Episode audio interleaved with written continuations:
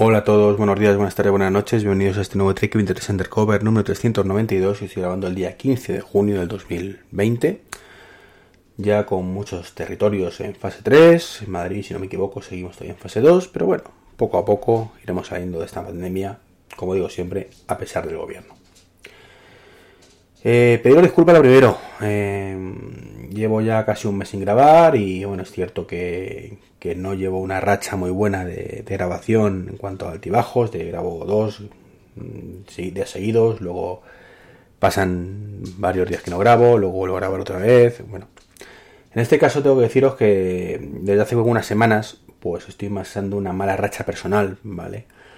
Y hace que me haya tenido que alejar un poco y, pase, y pisar el freno en muchísimos temas, eh, incluyendo la asociación. De hecho, llevo dos semanas que no podía acudir a esas reuniones que tenemos semanales. Menos mal que, el resto del equipo está ahí a tope con ello. Eh, hablo de la asociación podcast. También el proyecto que tenía de, por ahí entre manos de tecnológico que necesitaba ayuda, bueno, pues poco a poco iba arrancando, pero también lo he tenido que parar un poco.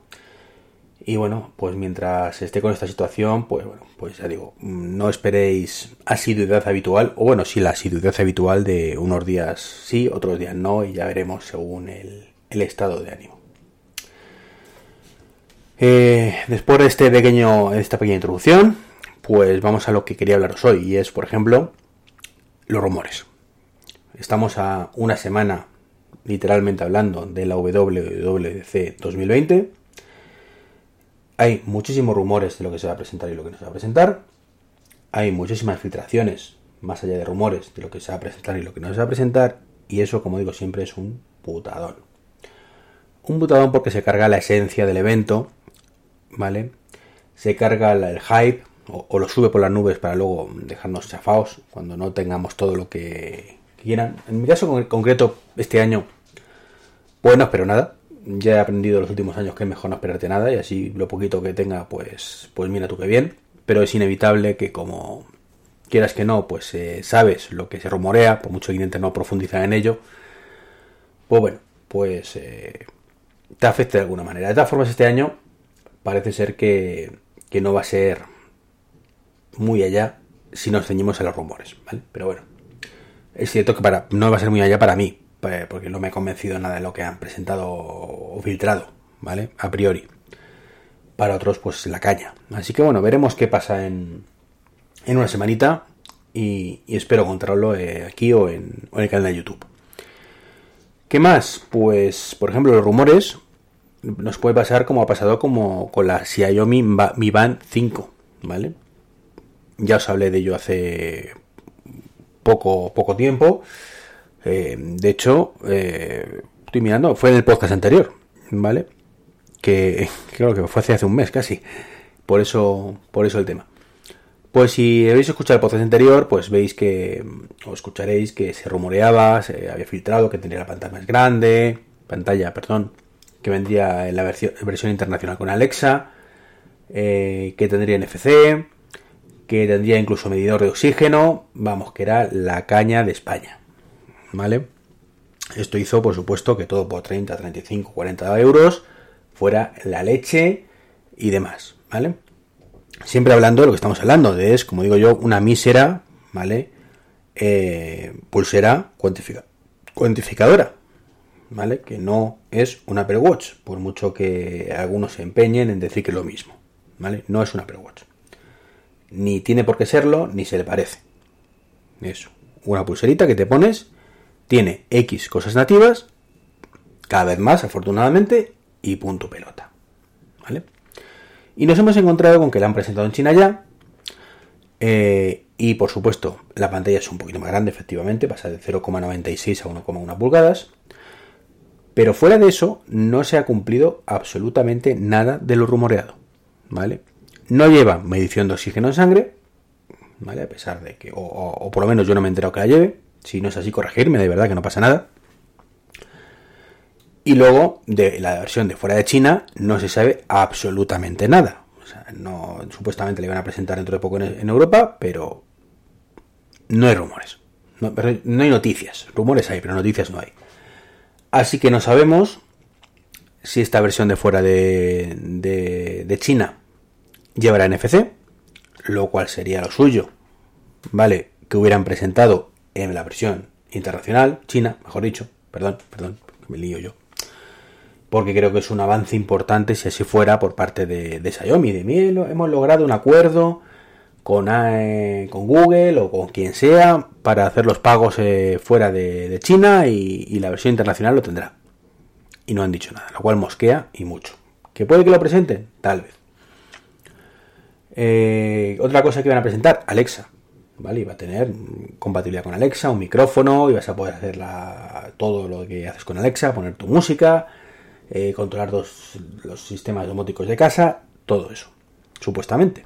¿vale? Pues no hay rumor, no hay, no hay noticias, y dale con decir rumores, noticias, y van noticias, no hay nada de eso. Así que el gozo en un pozo, básicamente. Que luego la semana que viene o la siguiente lo presentan en la versión internacional y la cosa sale bien y... Pues perfecto. Pues volveré a grabar en algún momento y diré, señores, chicos, chicas, me he equivocado. Afortunadamente ha venido con NFC, que es la leche, y Alexa, que es la leche. Yo no me la voy a comprar, evidentemente teniendo un Apple Watch, pero es un pepino de pulsera cuantificadora. ¿Vale? Y no tengo el mínimo problema en decirlo cuando sí sé que decirlo. De hecho, lo digo sinceramente, por 35 euros me parece un pepino de pulsera cuantificadora, tal, y como está presentada ahora mismo, o como es la, la, la Mi Band 4, ¿vale? Más temas que tenía por aquí. Apple cierra eBooks Author. También cierra eh, el iTunes U, ¿vale? Pero ese me afecta menos. Pero el ebook Author me afecta y mucho. Sabéis que llevo mucho tiempo diciendo que quería poder editar mis libros en el Apple, en el Apple, Watch, voy a decir, en el iPad. Y, y, no, no se puede con Pages. Y los amigos de Apple pues han dicho, hasta que hemos llegado. ebook Author a la porra. Y si queréis, tenéis el Pages. Y entonces decimos, ¿cómo que espérate? ¿Y qué pasa con los libros .iva como el que tengo yo. Bueno, pues Apple dice, quietos parados, no pasa nada, que vamos a sacar una actualización de Pages más pronto que tarde, mediante, los cual, mediante el cual lo podréis importar. Perfecto, me alegro mucho, pero cuando lo vea, lo creeré. ¿Vale? Me puse, de hecho, ya, eh, antes de, de, enterarme bien de cómo iba esto, a intentar convertirlo de alguna manera, pasarlo manualmente de un formato a otro, y es un dolor de cabeza. Es casi como escribir el libro de cero. Así que espero realmente que ese importador funcione en condiciones y me ahorre mucho trabajo, porque si no, sinceramente, no sé qué voy a hacer con el libro del Apple Watch, porque no me gustaría dejarlo abandonado. ¿Vale? Quiero que seguir editándolo, actualizarlo a WatchOS 7 a partir de que lo presente la semana que viene y, demás historias. Así que, de verdad, Apple, espero que no me decepciones en esto, ¿vale? Y me saques una buena eh, portabilidad, por llamarlo de alguna manera, a Pages. Porque si no, estoy jodido. Y como yo, otros muchos. Pero bueno, si soy. Esos, muchos, si no son de los que actualizan el libro cada año, pues no les afecta tanto. Pero los que lo actualizamos, pues sí. Y sin cobrar coste adicional, claro. Que es muy fácil sacar. Nueva edición. Eh, escribo todo de cero. Eh, bueno, creo todo de, como un libro nuevo y a tomar por saco. Bueno, eso a mí no me va. Eh, tampoco he tenido tantas ventas, con lo cual pues creo que lo mínimo para esos que me habéis apoyado es siempre actualizar el mismo, al menos por ahora. Y, que con un solo pago, ¿vale? De esos 2,99 si no recuerdo mal, o, algo así que está la tienda española, podéis tener actualizado el libro siempre que, yo pueda actualizarlo, evidentemente Apple me deje. Más cositas y ya para terminar, ¿vale? Porque no quiero enrollarme mucho y es YouTube Premium. Bueno, pues he estado probando y sigo probando YouTube Premium. Eh, ofrecían una prueba de tres meses. ¿Vale? Me ofrecían una prueba de tres meses, creo que era por tener Google One, creo. Bueno, el, Drive de Google, vamos ahora mismo, eh, no, no recuerdo cómo se llama, de hecho me lo, me lo van a cobrar ahora otra vez. Y tres meses, digo, bueno, pues pues vale, yo estoy hasta el gorro de ver vídeos de YouTube y no poder dejarlos eh, con la pantalla en segundo plano y, escucharlos o verlo en una pantallita pequeñita del iPad, así que lo voy a probar tres meses y veremos qué tal. YouTube Premium te incluye eh, YouTube Music, te incluye YouTube sin nada de anuncios y te incluye supuestamente en el iPad y en el iPhone compatibilidad en segundo, segundo plano. ¿vale? Lo cual en el iPad, y el uso de mí, yo siempre entendí que eso era PIP, el PIP. Eso de minimizo todo y, sigo viendo el, vídeo en pequeñito, ¿vale? Mientras me dedico a otras cosas en el iPad. Pues menos mal que no pago un euro por ello, ¿vale? Porque a mí los anuncios de YouTube, sinceramente, no me suponen un problema, ¿vale? Es más, algunos incluso me han hecho descubrir cosas, con lo cual eh, creo que, están bien, no son, no son muy molestos, eh, más allá de los que duran X tiempo y no puedes saltártelos, pero la mayoría pues te, ves 15-20 segundos y te los saltas y punto. Teniendo en cuenta que el contenido es gratuito, creo que no es mucho pedir. Eh, YouTube Music no lo quiero para absolutamente para nada. y bueno, si también incluían, perdón, que, lo que incluía, sí, el YouTube, las producciones de YouTube, ¿vale? las propias como la como Cobra Kai, que es la continuación de Karate Kid en serie, que he visto un par de capítulos y el problema es que están en, todo, en perfecto inglés con subtítulos, ¿vale? Encima de que pagas, ni siquiera tienen el detalle de doblarlo.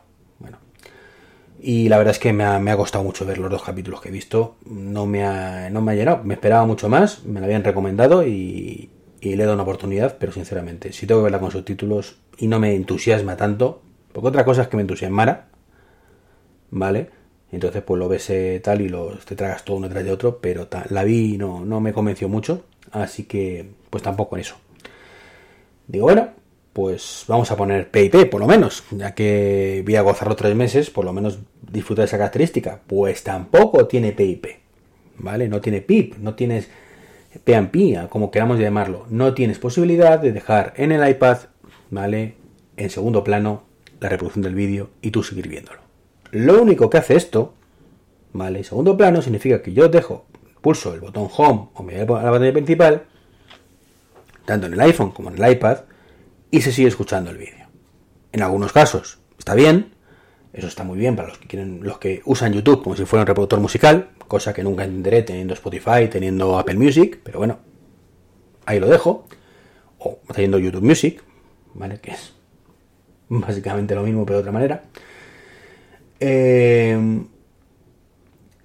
no, no entiendo eso, ¿vale? Pero que esto sea una característica premium, pues me parece de coña. De coña, sinceramente. Yo, o sea, de coña. O sea, no, no tengo otro nombre para decirlo. Es una puta, perdona la expresión, vergüenza. Y es que encima tienen la jeta los de YouTube, porque me quejé en Twitter, que me dijeron, ¿qué te pasa? No, mira, que, me esperaba esto. Y, y, tuvieron la jeta de decirme que era una limitación del sistema operativo. Digo, sí, claro. ¿Y entonces Netflix qué hace? Netflix, Amazon Prime, ¿qué hacen todos ellos? Esas, esas eh, aplicaciones. ¿Hacen magia? Es de coña, lo de YouTube. Así que evidentemente no recomiendo bajo ningún concepto que uséis YouTube Premium, salvo evidentemente que los anuncios os supongan un trauma y no queráis pagar por Apple Music o Spotify. Y, y poco más, o sea, poco más. O sea, no, no lo recomiendo bajo ningún concepto, o sea, pues en esos casos. Y ya por último comentaros, nada, que os recordáis eh, los cambios en el despacho que dije que iba a hacer de poner, no sé si está, tenía puesto o no, una, un soporte para cables y mejorar la domótica. Bueno, pues ya lo tengo todo, todo eso hecho.